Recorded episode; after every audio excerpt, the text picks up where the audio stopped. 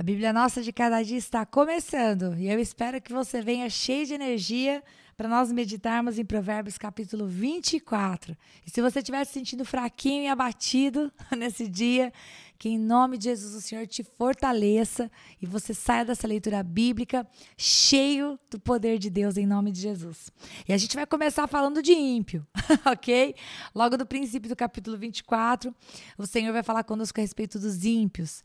E eu não sei se você entende a ideia, né? A palavra ímpio significa aquele que não teme a Deus, né? Aquele que não tem o temor do Senhor, aquele que, aquele que não tem Jesus Cristo como Senhor da sua vida. E, portanto, se essa própria pessoa é a Senhora da sua vida, ela ela vai fazer aquilo que é melhor para ela. Ela não vai pensar nos outros, ela não vai pensar em perdoar, em doar, em colocar-se no lugar do outro. O ímpio é o egoísta, é aquele que não teme a Deus, que vive a vida segundo os seus propósitos.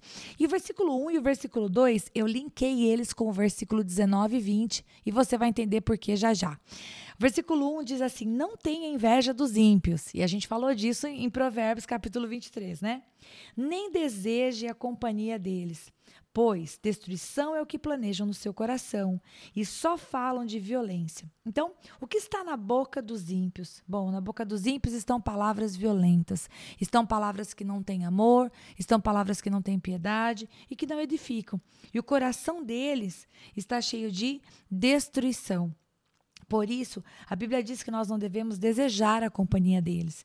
E o versículo 19, deixa eu virar a página aqui da minha Bíblia, versículo 19 e 20 fala assim: Não se aborreça por causa dos maus, nem tenha inveja dos ímpios, pois não há futuro para o mal, e a lâmpada dos ímpios se apagará.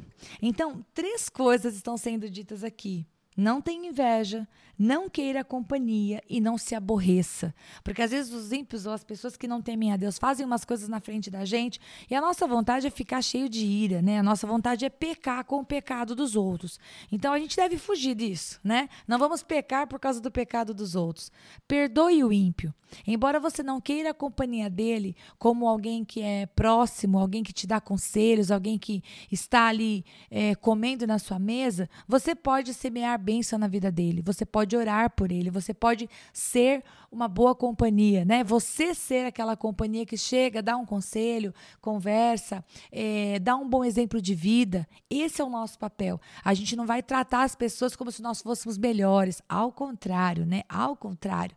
Aquele que, aquele que quer ser alguma coisa que seja o que serve, né? Então, nós quando olhamos para uma pessoa que não tem temor de Deus, nós devemos sentir por ela o mesmo sentimento de Cristo Jesus, amor. Jesus Cristo morreu por todos nós. Então, a gente ama as pessoas que não temem a Deus, mas a gente não vai copiar elas, a gente não vai invejar elas, a gente não vai ficar com raiva delas e a gente não vai se associar, a gente não vai buscar a companhia delas. Ah, gosto de estar com tal pessoa porque vive contando piada. Aí você vai ver o nível das piadas que a pessoa conta e você fala: Meu Deus, meu ouvido não é pinico. Não dá para eu ouvir essas coisas e agradar o Espírito Santo que está em mim, né? Nós precisamos ser intencionais. E o versículo 3, gente, que legal isso aqui. Versículo 3, versículo 4 e versículo 27, eu, claro, linkei lá na frente, vai falar a respeito de casa, de família. E eu quero meditar sobre isso com, com você. Versículo 3: Com sabedoria se constrói a casa, e com discernimento se consolida. Pelo conhecimento, seus cômodos se enchem do que é precioso e agradável. Aqui nós temos três palavras: sabedoria, discernimento e conhecimento. E aqui está dizendo que uma casa, e tudo bem, a gente podia pensar no sentido literal, vai.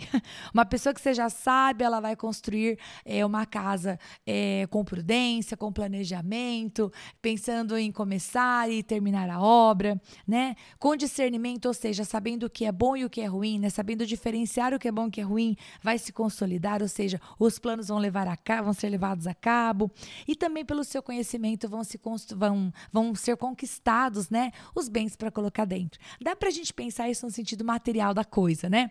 Mas honestamente, quando eu olho para esse versículo, eu, eu começo a pensar não na ideia de casa, mas a ideia de lar, né? Um lar, ele se constrói com sabedoria. Né? É buscando diante de Deus a sabedoria dele para saber como governar um lar, né? A nossa vida dentro de casa. Isso é o que vai fazer com que seja construída uma casa né? O discernimento, ou seja, você saber o que é bom, o que é ruim e escolher pelo bom é o que vai consolidar uma casa. Você e eu, nós temos que ser assim muito muito assim, cheios do discernimento de Deus para dizer: isto entra na minha casa, é bom. Isto não entra na minha casa, porque não é bom.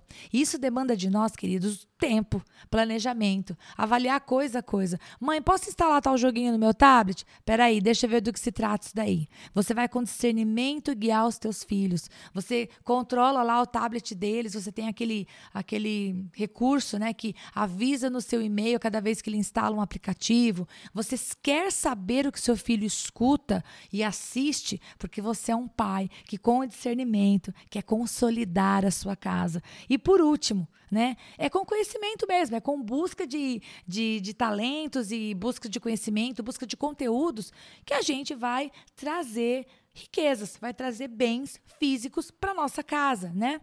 Agora, por que, que eu linkei no versículo 27? E você que está acompanhando a leitura desde antes sabe que eu tenho escrito forte do lado de alguns é, versículos, porque eles parece que dão tabefe na minha cara quando eu leio, né? E eu já tinha lido antes, gente, não é a primeira vez que eu leio Provérbios, mas quando você para para meditar a palavra, parece que aquilo é um pá. Olha só, Versículo 27. Termine primeiro o seu trabalho a céu aberto. Deixe pronta a sua lavoura. Depois constitua família. Caramba, gente. Quantas pessoas não começam, né, na jornada de constituir uma família e eles não terminaram primeiro o seu trabalho a céu aberto e nem deixaram pronta a sua lavoura. Do que está falando esse versículo, gente? Está falando que todo aquele que se propõe a constituir uma família, e eu estou lendo a versão NVI, ok?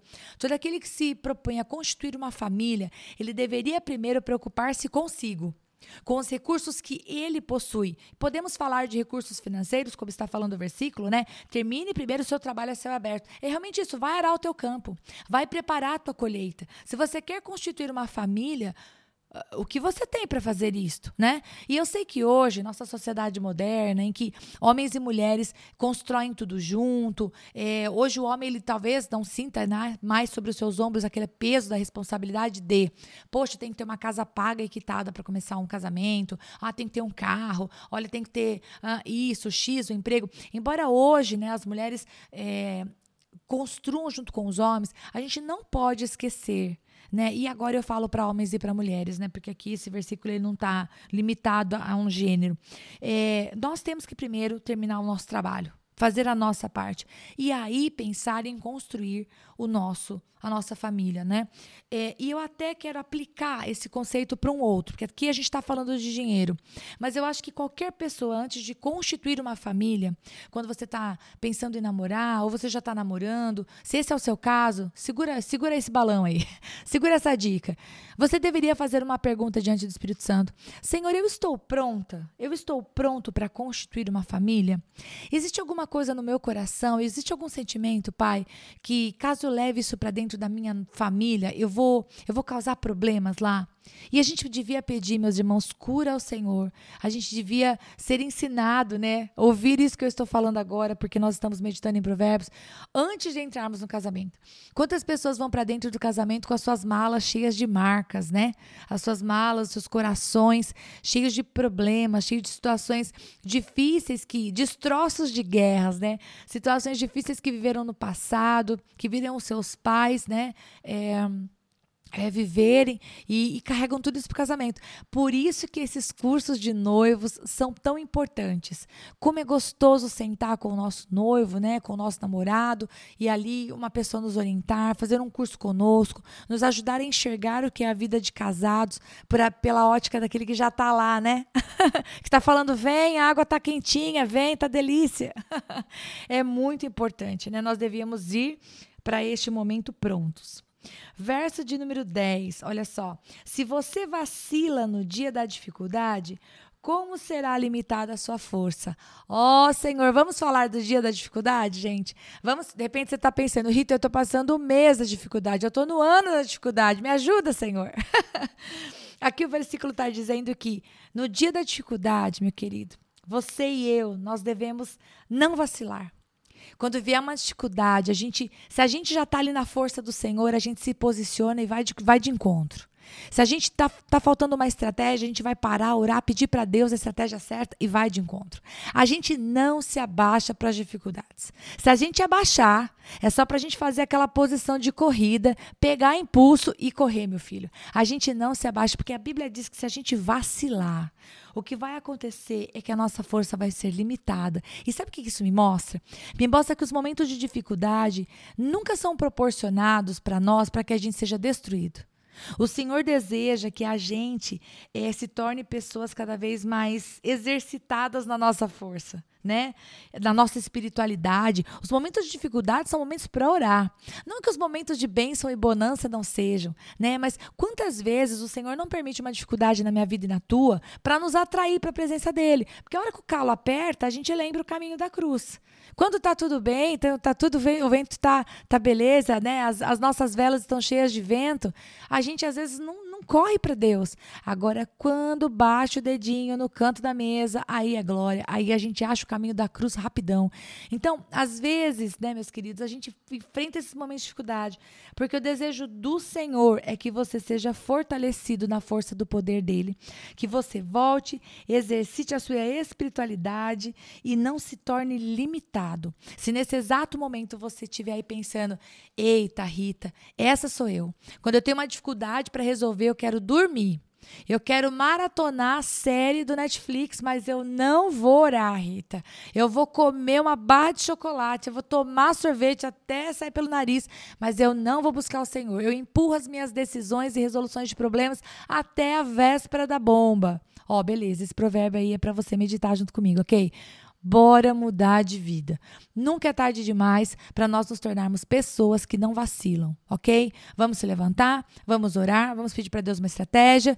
Arregaça essa manga aí e bora resolver o perereco, o problema que está diante de você, ok? E que Deus te dê força sabedoria e conhecimento. O que, que, a gente viu? Sabedoria, discernimento e conhecimento, como diz Provérbios, versículo 3 e versículo 4. Estamos quase terminando.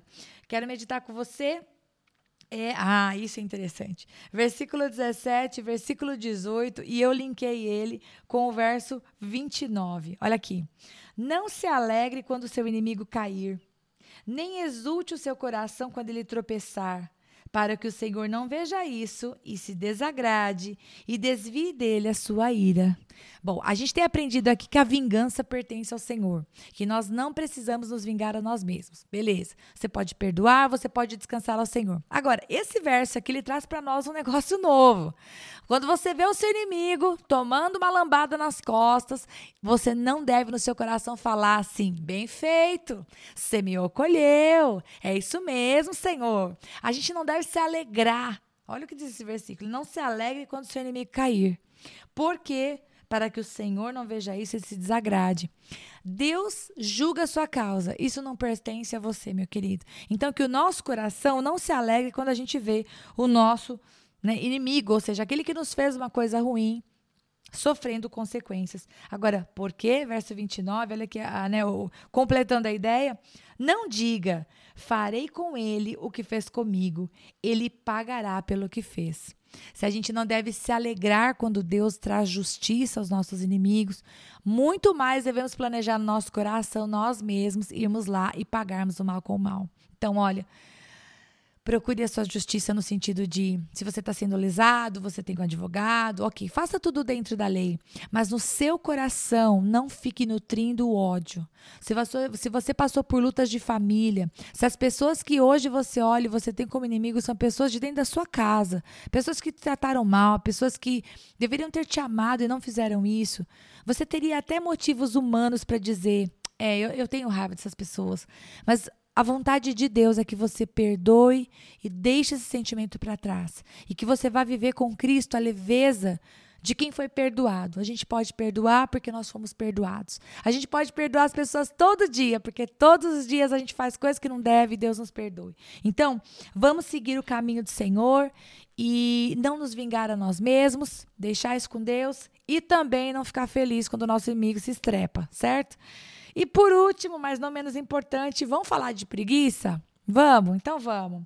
Do verso 30 ao verso 34 fala assim, ó: Passei pelo campo do preguiçoso, pela vinha do homem sem juízo. Havia espinheiros por toda parte, o chão estava coberto de ervas daninhas e o muro de pedra estava em ruínas. Observei aquilo e fiquei pensando. Olhei e aprendi essa lição. Vou dormir um pouco, você diz. Vou cochilar um momento. Vou cruzar os braços e descansar mais um pouco. Mas a pobreza lhe sobrevirá, como um assaltante, a sua miséria, como um homem e a sua miséria, como um homem armado. Então, esse versículo está dizendo que ao passar pela vinha, ao passar pelas posses da pessoa que é preguiçosa, o chão estava, né? Havia espinheiros em todo lugar, havia ervas daninhas e o seu muro estava em ruínas. Gente, daria para falar tanta coisa aqui, né? O preguiçoso ele não se protege, ele não protege os seus muros. Aquele que é um marido preguiçoso ou uma esposa preguiçosa, ela está dando um mau exemplo para os filhos, ela não está protegendo o seu lar. O inimigo vai querer fazer arruaça lá dentro, né? E além disso, qual é o pensamento do preguiçoso? Ah, deixa eu descansar aqui, deixa eu não fazer lá. Deixa eu dizer uma coisa. No outro provérbio que nós meditamos, eu falei para vocês que o descanso é digno. Nós não devemos viver a nossa vida querendo ficar ricos, correndo, trabalhando, feitos uns, uns doidos. Mas vivermos somente de preguiça e de falta de planejamento vai trazer para nós isso né? Espinheiros, ervas daninhas e muro danificado. Se queremos ter uma vida abençoada, temos que varrer a preguiça de cima de nós.